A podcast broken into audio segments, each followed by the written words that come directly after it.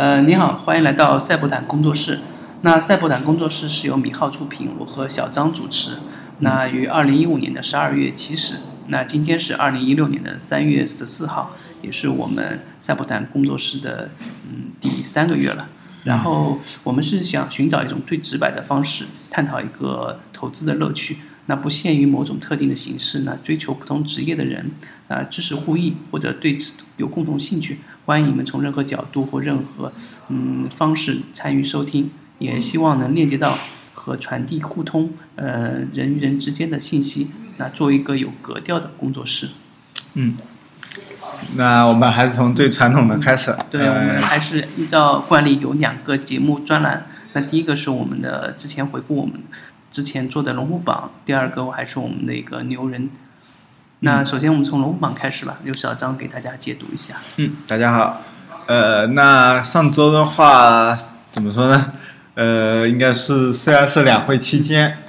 大家有个共同观点，就是说是维稳，整体就说是虽然有下跌，但是它整体还是把它给维稳住了。大家都觉得在两会期间不会出现大幅的波动。嗯。那周一三月七号，那我这边推荐的话是一个烽火电子零零零五六幺，它这个是一个军工电子板块的，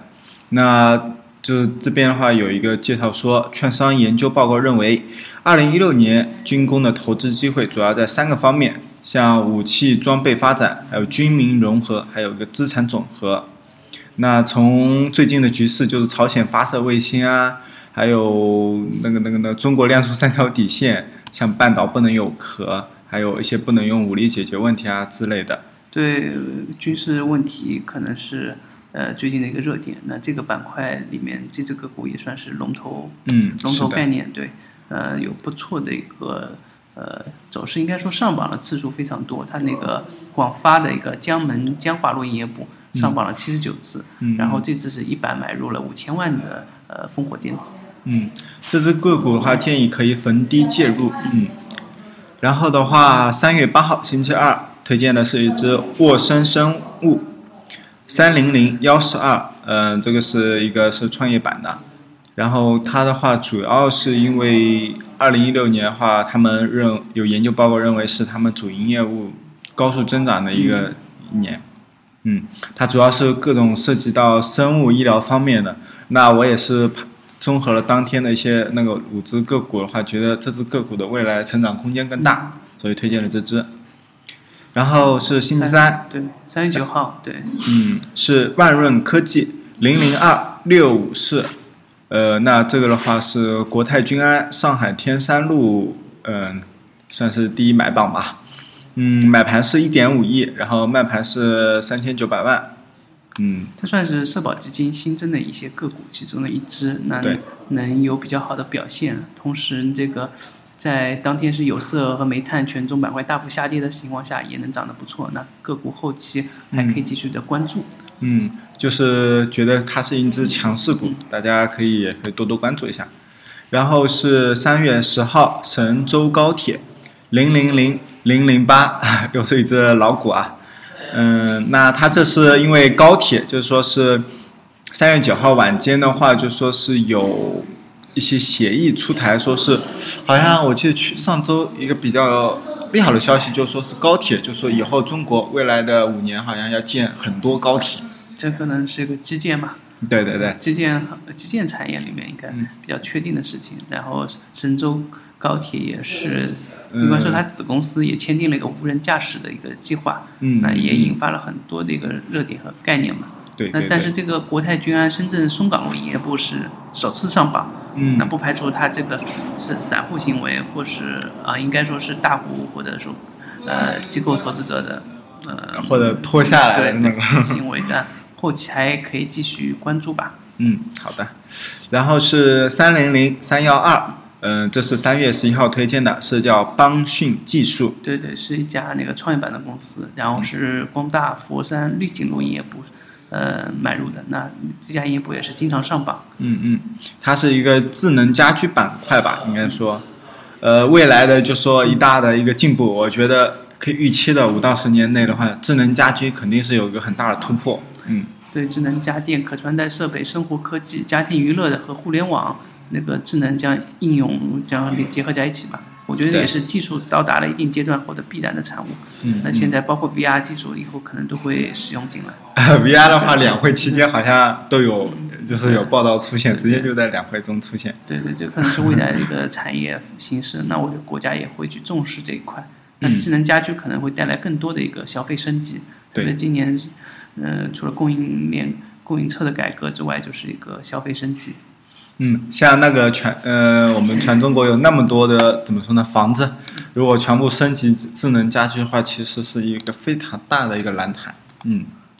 嗯、好，那这上以上就是我我们那个上周的一个龙虎榜的一个介绍。嗯那我们龙虎榜也是遵循的以以往的一些惯例，就是会把一个最热门的一个股票，嗯，上榜的股票给大家进行一个解读。可能大家并不会呃之前买过这些股票，但是从龙虎榜这些概念股里面可以找到一个是现在龙头是什么，现在的概念和现在热门的一个方向是什么。对然后在不同的行情下面，龙虎榜的那些股票又买入了多少，卖出了多少，还还有哪些概念可以继续挖掘，给大家一些参考和建议。呃，那接下来还是我们我们给大家寻找的一个牛人的环节。嗯。那我们这次找的还是通过我们呃米浩科技的论坛里面发现牛人，找到了一位比较合适给大家介绍的，叫一个 TSS Test 吧、嗯。T e s t 的一一位牛人，他的主要的文章是，呃，主要是讲的，他主要是在他雪球和微博里面有他的一些文章，但是我们选中他的目的呢，呃，不在于他选股和推荐的方面，我们觉得这是一个比较有特色的人，因为他的。嗯，他个人介绍吧，他个人介绍主要兴趣和成就在于哲学方面，致力于用严格的科学来研究投资学，促进投资学的科学化。那从他的文章里面，从他的以往的那个介绍和这一些评论里面，我们看深深看到，这不是一个简简单单一个股民或者说一个炒股的评论者，他有着自己的价值观，而且非常强烈的价值观。嗯，嗯，当然，对于很多嗯投机的股民来说，我觉得呃是一个非常好的一个视野的开阔，嗯、也是非常好的一个观念的转变嘛，有点像。呃，逻辑思维对于普通的读书者，或者说也有像罗振宇，嗯，那些那些文章和那些嗯播客的那些影响力吧。那如果他能做得好的话，我觉得还是很有意思。那今天对于呃，我觉得对普通投资者来说，我们给大家介绍一篇他的文章，就是呃，关于题目就是急于求成的股民的致命错误是什么？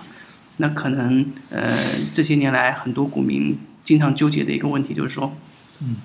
我应该做一个价值投资者呢，呃，还是应该做一个呃投机者？那作为一个价值投资者，我是我的目标可能有巴菲特，有各种各样的人。那如果做呃一个嗯机会主义者，或者说作为一个投机者，我又发现市场上天天都有一个投资机会，隔三差五都有股票涨停或者股票涨得不错，今天也是大涨嘛。嗯那怎么机会呃可能做短线会更合适，特别是资金少的时候会更合适。那今天那个 Tess 他在微博上的文名字叫扬帆远航，那他也是对这个问题进行了一个自己的分析和解读，我觉得很有必要和大家进行分享一下。嗯，我个人也是读了他好几篇文章，尤其这篇文章的话，觉得个人类似于一种精神，又有一种提高对。那让小张介绍一下他这篇急于求成的致命错误是什么？这篇文章的第一段吧，就是说一个开、开头，也算一个序。好的，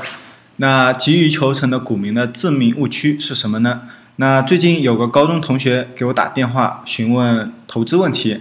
而当他听闻我的资金量时，说：“你怎么有这么多钱呢？”而二零一一年年中，我那时才刚学会价值投资不久，这个同学会见我时和我讨论过投资问题。当时我说，价值投资才是科学，才能获得较为确定的收益。而他则说，我现在还不富裕，而价值投资的收益率太低。如果我有个五六千万，我就可以靠价值投资获得较高的收益了。即使收益率比较低，但是我现在的资金这么少，靠价值投资，那要等到猴年马月才能致富啊。嗯，而当我们再次见面时，我的这个同学由于出身好，嗯，父母帮他找了一个央企的好工作，收入也比我高，而且他父母还是给他买了房子，结了婚。而当时的我是一穷二白，啥都没有。嗯，就连手头资金也远比他少，但四年之后，他还在原地打转，而我已经远比他富裕了。呃，这个故事也告诉大家，他想表达一个什么？泰斯可能和很多微博的红人一样，都是都告诉我们，实际上他赚了好多钱，是吧？啊，通过吧。然后他这个告诉告诉我们，是他和他同学的一个对比吧。他同学是追求一个嗯投机，那从比较高的起点或者比较充裕的资金开始投机，而他是追求一个投资，投资有价值的进行投资。结果嗯几年后吧。他他和他同学就出现了明显的差距，特别是他可能他想表达意思就是说他可能比同学赚的多得多或者更稳定，那嗯这个东西告诉我们一个内在肯定有一些原理，那他也从后面一段嗯描述了这个原理，那让小张再给大家读一下他的第二段。好的，那呃这个第二段。啊，就直接第二段。那我们可以来看看，就是说这个同学他错误是什么呢？那首先他是认为价值投资的收益率是很低，技术收益的收益率会高，但这个看法其实是与事实是严重不符的。因为技术分析的只是看起来收益很高，但这个看起来的收益都是别人炫耀他们成功的时刻，或者只炫耀自己成功的时刻。这就好比一个人去买彩票。当他买了十次中了一次，他就说他中的那次也他也不会说中的那九次没中的那九次。但在现实生活中，由于对于成功者的一个过分的报道，导致大家只关注那些中了几百万大奖的彩民，却忽略了千万个买彩票亏本的彩民。从技术分析，那也是一样的。技术分析本质上也是一种随机性的概率游戏。那没有明确的一个规律性，要说规律性，那也就是一赚二平七亏的这个规律性。嗯，那这位同学他认为技术分收益的分析的收益率会很高，其实就犯了一个片面的错误。嗯，就是将那一个赚了赚了的那个人当做了一个典型，当做了技术分析的一个全部。呃，对，简单的。我总结一下他的那个观点吧。嗯，他其实是这么，我个人是这么理解他的想法。嗯，他认为技术分析是一个不确定的概率事件，你可能有时候赚，有时候亏。但价值投资是一个稳定的呃收益的事件。嗯，那如果从长期来看，或做有计划的投资的话，你嗯，只要时间一长，或者呃期限期限足够久，你就会远远战胜一个随机的一个技术分析的人。当然，这个事情他也有例子，他在后面的后文中也讲了一个巴菲特例子。巴菲特是呃每年收益率高达百分之二十五，但是他是直到五十五岁退休，嗯快退休那个年龄之后，才积累到了百分之的九十的财富。他在五十五岁的时候才只有五点五亿的美元，他到现在只有近几千亿的财富，都是在五十五岁后赚来的，也算是一个不断累积增加的一个过程。当然，他其他的文字都是叨了叨了的一些，嗯，税烦的一些东西。那那我也觉得，作为像我也是一个新入股市，那会认为巴菲特的收益率高达百分之二十五，二十五算高吗？对，二十五应该算，应该战胜了 A 股两个涨停板，对对，三个涨停板就超过他了。呃，然后他这篇全文大部分都是倒了倒了的，不断重复他这两个观点，一个就是。呃，炒股里面有一个，有一种人是投资型的，有种是投机型的。然后投资和投机的差别，通过科学的、科学的观念和科学计算方法，投资的人会战胜投机的人，呃，远远超过。那也让小张讲，呃，念一下他最后一段吧，把他这个观点进行进一步的总结。嗯，好，那就是说，呃，我们这个社会，嗯，像我这个同学一样。为了满足自己目前眼前的需求而不顾未来的需求，也不喜欢科学的一个确定性方法，而追求像虚无缥缈的小概率事件的人多不多呢？可以说，我们这个社会大部分都是如此。就好像我楼下的一个福利彩票，从来都是人头攒动。我们这个社会的绝大多数人，连努力一年的计划都没有制定，一个月的计划都嫌太长。甚至于坐下来静坐上十几分钟就开始焦躁不安，这样我们的急功近利就只能使用急功近利的错误的方法，也就是说，只能每天都在原地打转。即使偶尔靠幸运中了一笔大奖，也很有可能会因为缺乏科学的方法去打理，很快失去。这样的人是永远不可能致富成功的。那这样的人其实也是我们社会中的大多数。一个人一时的贫富，或许与上天的眷顾有一定的关系，但是若要说起来，一生中的贫富，由于经历的事件足够多，那么在每次事件中都使用了科学方法的人，就有极大概率达到富富裕。而那些不过指望万分之一的小概率事件人，由于几乎大多数时刻都会做错，所以很有可能在贫穷中度过。嗯呃，这个是他最后一段吧，也算是总结了他的前面的一些观点。嗯就觉得要有个计划，而且用科学方法去打理你的资产。嗯整篇文章看来下来，这几个观点是明确的，但他还是很会去联想、去展开，写了一对对对，写了可能不止四五千字吧那种内容。我觉得高考肯定太麻烦了。对对，他他足够一个足够发散稿酬是足够了。对吧啊那小张对他这个观点有什么看法吗？嗯，那我觉得呃，我们有可能有一些错误的观点，因为我像我之前也认为价值投资是认为长期的，一年或者两年或者甚至更久的，但其实这个价值投资我们可以把它缩短。像在中国的 A 股市场里，建议还是一种中期的一个价值投资，就是当股票的价格回落，就是甚至跌过它的一个正常区间的时候，嗯。我们买进，等它达到了一个比较高的位置后再买出，这样的其实会更加合理，这样的一个复利周期会更短。对，其实嗯我觉得他这个说法是有一定道理吧。因为他才四年，他四年就要能超过他有一个富翁的爸爸的话，这个他的例子总是激激动人心或者传奇性，是吧？那第二个就是觉得这个他这个东西是在一定的框架内或一定的知识体系内，可能是能够能够呃实实现的。那但是我个人还是有一些其他的看法，嗯包括他说的技术分析是一种随机性的概率游戏，那并没有明确的规律性。一般来说就是一挣一赚二平七亏的规律性。那它可能指的是所有人的市场，对对。普通普通股民，呃对但我觉得像美国现在比较流行的呃算法机器人啊、量化交易啊，嗯他们也是从赚的也就是一种技术，本质上是一种技术分析嘛。嗯但他们用机器人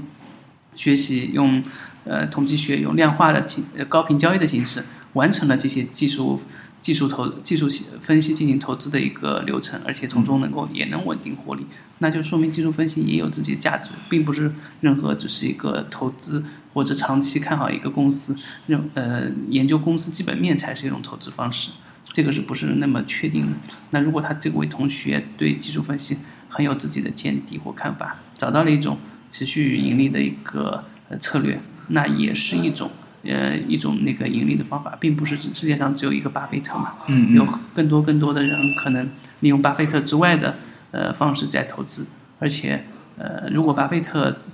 如果只有一个巴菲特的话。嗯，那么所有世界上好公司都被一个人买走了，我们也买不到好公司，也没法进行继续投资。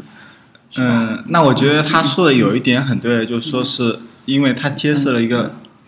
那个就是说普通人对，特别普通工作的人，像我有一个朋友，他那他工作时间他是做程序员的，嗯。那他不可能有时间去长时间研究股票，技术性的一种的话，你必须要长时间的盯盘，你才能就是说养成一个有可能会有一些好的那种感觉。它好处就是告诉普通人，嗯呃，你想赚快钱或者你想股市赚一把，那都是小概率事件。你可能你可能就像博彩一样对你可能赚到涨停板，但你不可能每把都呃能赚到涨停板，这样你可能就进入一个误区，你就觉得。嗯，只要我能赚到涨停板，那我的收益远远会比价值投资来的多。实际上，稳定的价值投资者的话，嗯，后期会比你赚的更多的多，嗯而你还一直在呃停留在原来的赚赚涨停板或者原来的技术分析上面的话，你可能就远远会落后了。对那我觉得不管价值投资和技术投资，可能都是不断学习的过程。嗯，你研究公司也有一个体系，或者说不断的进步过程。那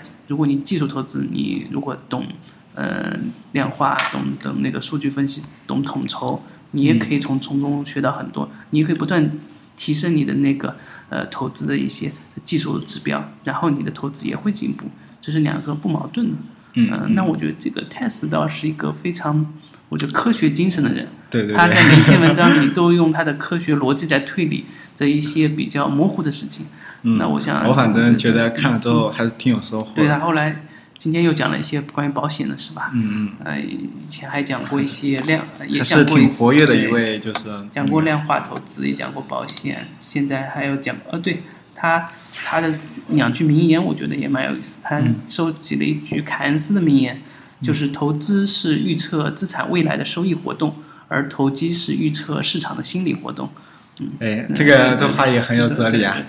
对呃，他可能想借这句话来说明他的一些观点吧，可能他还是价值投资对还是价值投资。对，如果对对这个对市场做短线好呢，还是做长线好，想找到一些观点和找到一些认可的人，嗯可以去读读他的文章。然后想读一些那种呃有逻辑性强的又有分析的，可以读他一些文章，但也要带自己的一些独立思考吧。我觉得他是不错的一个呃雪球的，包括微博的一个写手吧。嗯，关于股票方面都有很多自己的见解。对，一般股民来说，嗯、看他的一些每日评论就足够增加一些不少知识了。嗯那我们希望以后也能给大家带来这样的一些呃牛人。嗯，那我个人再补充一下，呃，就是说股市当中，像应该可以作为一种财富增长的方式，但你不能说是就是说是好像要暴富啊什么东西。股市的话，不可能是这样的一个，真的对普通股民来说是这样的一个区域，不可能。小概率事件吧？对，你不能把小概率事件讲的一定必然这种形式。我们最好的方法就是抓，就是一些优质的那个公司，然后伴随着他们的成长，长期的，就是说中长期的进行一个投资，然后获得一定的盈利。可以说，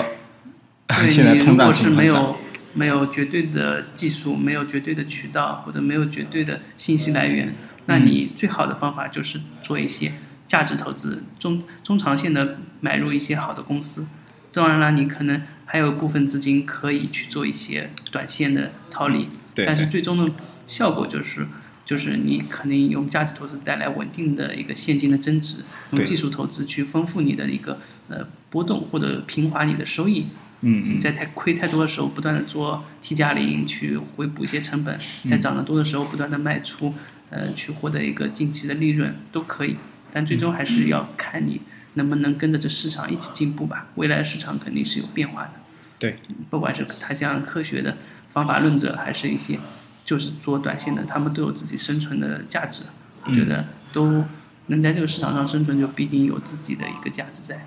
对